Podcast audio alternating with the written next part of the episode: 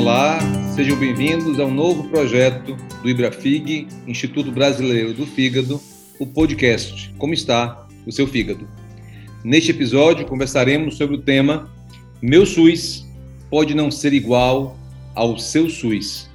Eu sou Paulo Bittencourt, presidente do IBRAFIG, e irei conversar com Luciana Holtz, presidente do Instituto Oncoguia, o portal do paciente com câncer. Olá, Luciana, muito prazer em lhe ver por aqui. Oi, Paulo, tudo bem? Muito tudo obrigada pelo convite, viu? Ah, muito obrigado por sua participação. Então vamos começar, Luciana, com essa história, né? Porque ah, muitas vezes nós ouvimos que o meu SUS pode não ser igual ao seu SUS. A gente sabe que o SUS ele foi consolidado pela Lei 8080, em 1990, há mais de 30 anos, tendo como princípios a universalidade, a integralidade e a equidade nas ações de promoção e acesso à saúde, tendo sido uma grande conquista festejada da sociedade civil. Isso não ocorre quando se fala em acesso ao tratamento de câncer no Brasil. Ele não é uniforme em todas as regiões do país ou também varia dentro do mesmo estado ou mesmo dentro da mesma cidade. Isso é real porque de vez em quando a gente lhe ouve falar sobre essa questão do SUS ser um pouco diferente em uma região em relação à outra. Pois é, Paulo, exatamente o que você acabou de dizer. Né? Então, primeiro que é, é muito difícil né, é, trazer essa informação de que muitas vezes o, o CEP da sua residência pode definir o tipo de tratamento que você vai ter acesso. Né? Mas é isso que a gente vê na prática, acompanhando diferentes realidades, dif diferentes histórias de diferentes pacientes. É, da onde que isso vem, né, Paulo? Porque não, não é simples de entender, mas isso está escrito né, na, na lei que onde, onde, de onde nasce a Política Nacional de Oncologia. Né? Tem lá um, um capítulo específico que fala que é o próprio gestor do CACOM que define o seu próprio PCDT. Né? Então, traduzindo aí, para a gente não ficar falando muitas siglinhas difíceis, né? o PCDT é o protocolo escolhido pela instituição para tratar os diferentes tipos de câncer que a instituição né, tem ali ah, no dia a dia. Então, está escrito no papel isso, Paulo, apesar né, da gente ter uma lei maior que, que rege e que preconiza a equidade, na oncologia a gente tem uma enorme desigualdade. Então, muito, muito, muito difícil. Há cinco anos atrás, nós fizemos um estudo que, inclusive, está publicado no Journal Brazilian of Oncology, onde é, ouvindo diferentes CACONs, né, diferentes centros de oncologia, nós tivemos acesso aos diferentes protocolos que eles utilizam no dia a dia, e aí foi feita toda uma análise comparando o protocolo apresentado com o PCDT do SUS, com o que está no rol e ainda, né, com o que diz o NCCN. E o que a gente viu na prática foi essa conclusão, então, do estudo que você já começou aqui me perguntando, que é meu SUS não é igual ao seu SUS. A gente viu tratamentos é, oferecidos, acredite, Paulo, a nível NCCN, em, lugar, em instituições do Nordeste, é, e a gente viu né, centros de São Paulo oferecendo coisas a menos do que o PCDT. Sabe? Então, sem dúvida nenhuma, aí acho que uma, briga muito importante, né, que é nossa, que é hoje, né, das, das principais instituições hoje da oncologia, mas que é essa questão mesmo do quanto a gente precisa melhorar o tipo de tratamento que é oferecido no SUS. A gente já vem aí sabendo, né, que cada vez a diferença entre a saúde suplementar e o SUS já está muito grande, e além disso, a gente também enfrenta, né, de forma muito dolorida essa questão de dentro do SUS o tratamento também varia muito. O câncer de fígado, Luciana, é um problema que é visto com cada vez mais frequência pelo hepatologista, né, o médico que cuida das doenças do fígado, porque é uma das principais complicações da cirrose hepática. E o problema que nós temos aqui no Brasil é que, segundo uma pesquisa que foi publicada recentemente, ah, baseada nos ah, dados obtidos do DataSUS, o diagnóstico do câncer de fígado no Brasil é muito tardio. Você acha que essa heterogeneidade no acesso ao tratamento atinge também pessoas com esse tipo de tumor? Porque cada vez mais nós vamos ter pacientes com câncer de fígado que não vão ah, ter indicação para procedimentos de cirurgia ou transplante, mas que teriam indicação de tratamentos oncológicos com terapia sistêmica. Esse problema ele ocorre apenas no SUS ou também na saúde suplementar? A questão de acesso a tratamento para câncer, particularmente câncer de fígado. Paulo, é, o estudo, né, o nosso Meu SUS Negócio SUS, a gente acabou fazendo em cima dos cinco mais incidentes, né? Mas eu tenho certeza, né, de verdade, que não teria por que isso não acontecer no SUS também para o paciente de câncer de fígado. Porque o que a gente sabe na prática é que, de novo, passa por uma decisão é, institucional, né? Assim, o que, e, e, obviamente que passa pela questão do financiamento da própria instituição. Então, o que, que a gente vê? Né? Se é uma instituição que consegue se diferenciar com muitos estudos de pesquisa clínica, o que ele oferece para o paciente é um nível, né? Se é uma instituição, né, que tem um trabalho forte de, de ampliar suas estratégias de financiamento, eu vou citar Barretos aqui, né, Paulo, que tem aí reconhecidamente pelo Brasil inteiro o quanto eles se diferenciam na forma de captação de recurso, a gente também sabe que o tipo de tratamento que eles oferecem é outro. Então, assim, esse é o ponto. Então, infelizmente, isso também deve acontecer né, no, no tipo de tratamento hoje que é oferecido para o paciente de câncer de fígado. E, e, sabe, Paulo, a gente também vê isso na saúde suplementar, porque hoje a gente está acompanhando né, essa questão é, também muito, né, minimamente curiosa que está acontecendo, que é o, a forma como a terapia injetável, né, a endovenosa, é, aquela que o paciente toma na veia, né, falando facinho de novo, né, é, ela entra automaticamente, bastou a aprovação da Anvisa, ela entra automaticamente no rol, né, ou seja, o plano tem que dar para o paciente, e, se, e, e hoje a gente tem essa situação que se é uma droga oral, ela não entra de forma automática, e não só não entra de forma automática, como ela cai num rito de um rol que, no melhor dos mundos, está sendo atualizado a cada, a cada 18 meses, que é o que, que, é, uma no, que é uma nova, né, uma nova portaria aí que a ANS acabou de publicar. Então, a gente pode também dizer que talvez né, o meu plano de saúde não é igual ao seu, o tipo de tratamento que as, que as instituições oferecem. Além do que, Paulo, a gente também acompanha inúmeros pacientes que que por decisão do próprio plano de saúde, né, também é, nem sempre o paciente acaba tendo acesso ao que, ao que ele deveria. Então, tem sim também é, é, é, planos de saúde que, por conta própria, fazem o seu próprio protocolo, né? Fazem o seu próprio decidem ali o que, que o que, que o, a sua turma pode oferecer ou não para o seu paciente. Então, Luciana, pelo que eu entendi da sua fala, a, o paciente que é usuário do SUS ele deve se preocupar, mas também um paciente que tem convênio, paciente que é usuário da saúde suplementar tem que estar muito atento em relação a todas essas questões de acesso, principalmente a tratamentos a mais novos.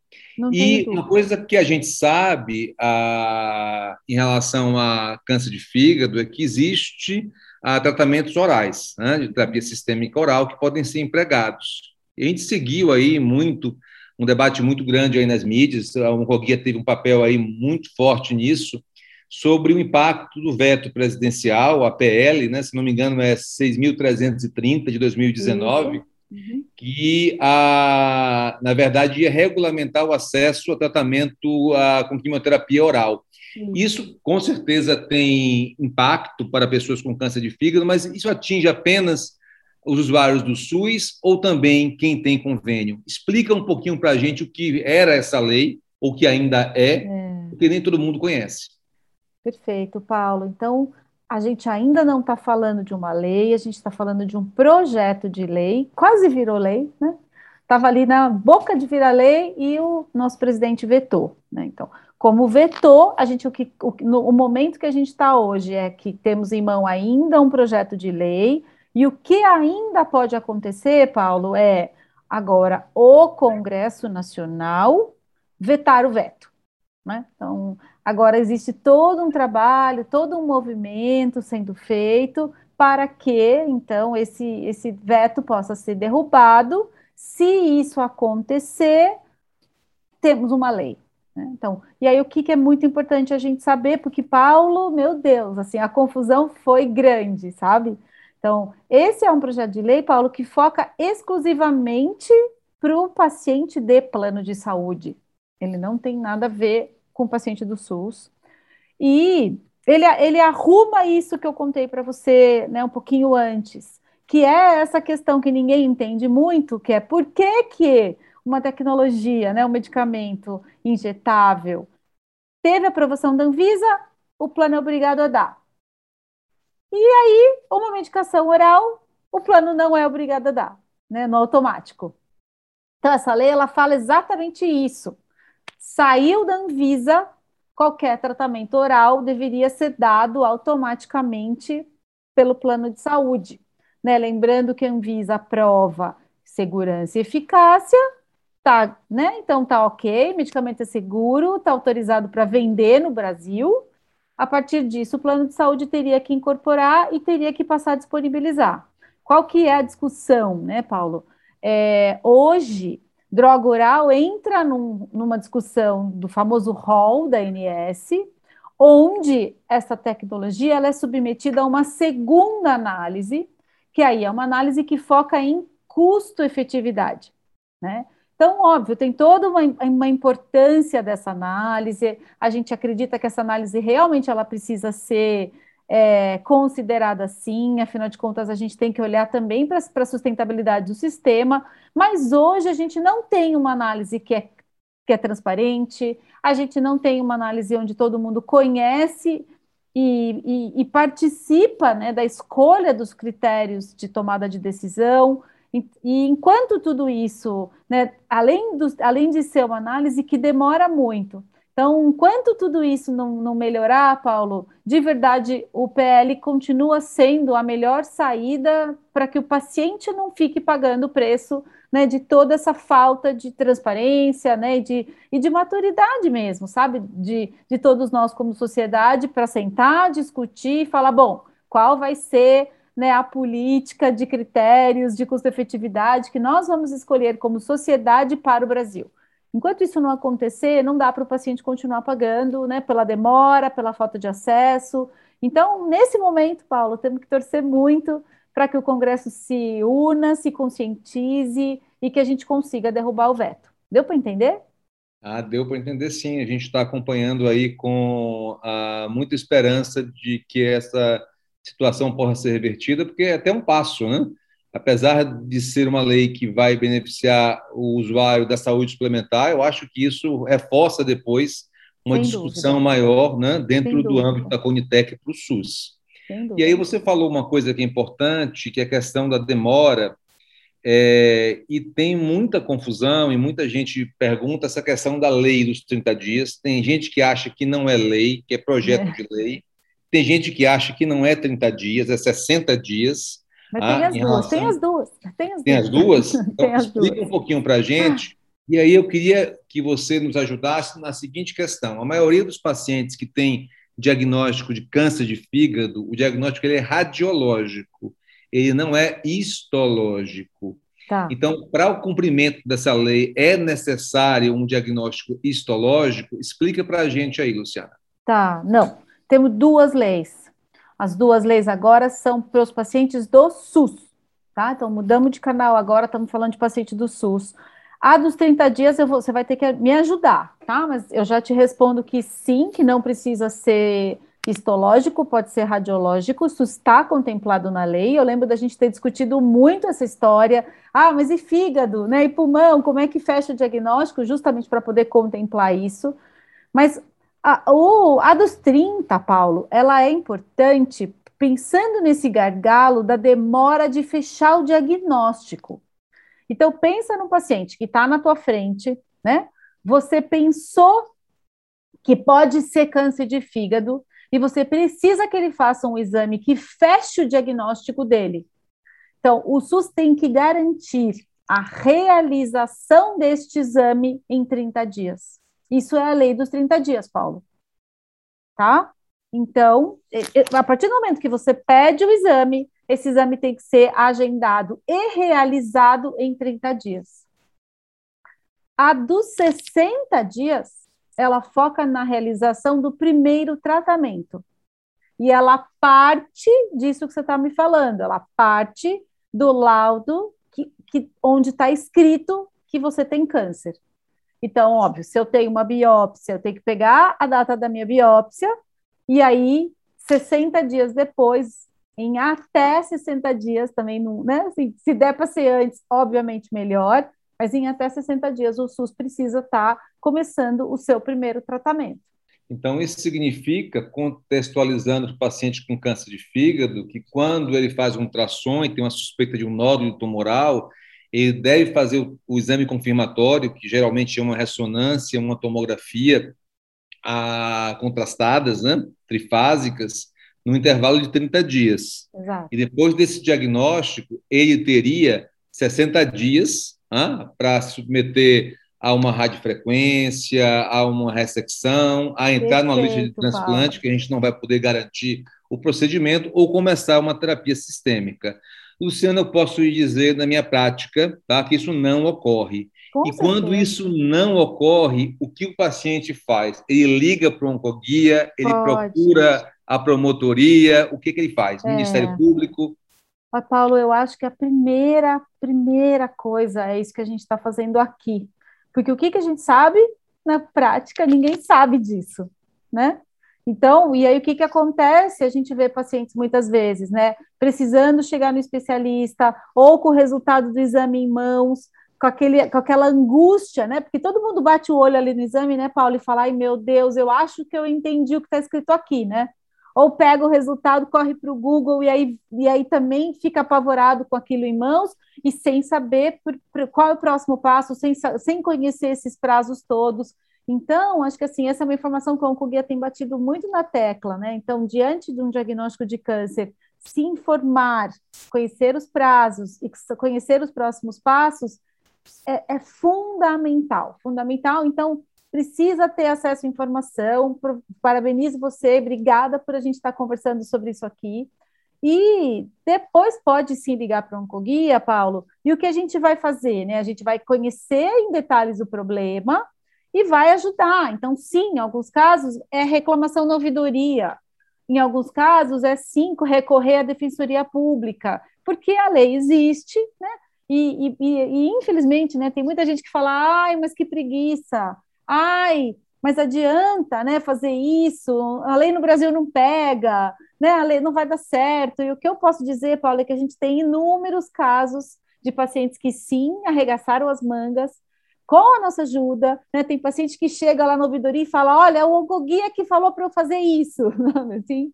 E porque eu acho que é, é um reforço, né, para o paciente realmente não se sentir sozinho e ele não está sozinho e dá certo, Paulo, sabe? É muito legal quando o paciente liga e fala: olha, eu, eu bastei eu mencionar que existe a lei e, e, me chamaram e a coisa agilizou. Agora, não é sustentável, né, Paulo? Então, assim, acho que a gente também precisa olhar para a política pública, a gente também precisa discutir linha de cuidado, porque a gente está falando, né, de, da história de uma Dona Maria que vai ter a sorte de, de ter a lei cumprida, mas e todas, né? E todas as donas Marias, que se não tiver no papel, se a gente não tiver um fluxo definido, né, a nossa briga aí para a gente ter uma linha de cuidado que comece na história, né, da prevenção e termine num, né, numa reabilitação, não vai ser sustentável nunca, né? E a gente não vai ver essa história do câncer de fígado mudar.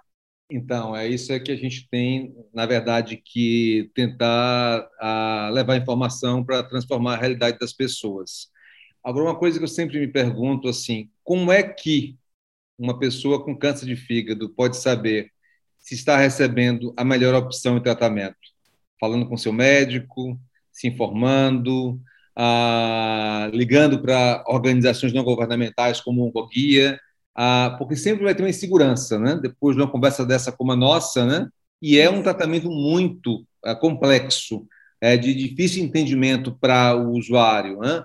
Em muitas modalidades diferentes. Então, qual é a sua opinião frente a isso? Como é que a pessoa pode se informar? Paulo, eu continuo achando que precisa ler, né? Então, no Oncoguia a gente tem uma página específica que fala sobre o câncer de fígado, né? Tem, tem os sites, né? Como a Ebrafig, como, como os próprios sites da sociedade. Eu acho que, assim, apesar das pessoas terem medo da informação ainda, né? a, a informação, ela prepara né, ela, ela, permite que, que um paciente sente na sua frente, né, Paulo, e fala, doutor Paulo, por que radiofrequência e não terapia oral? Né? Por que uma coisa e não a outra? Me explica, né? Me permite participar deste momento de tomada de decisão. É da minha vida que você está falando, né, Paulo?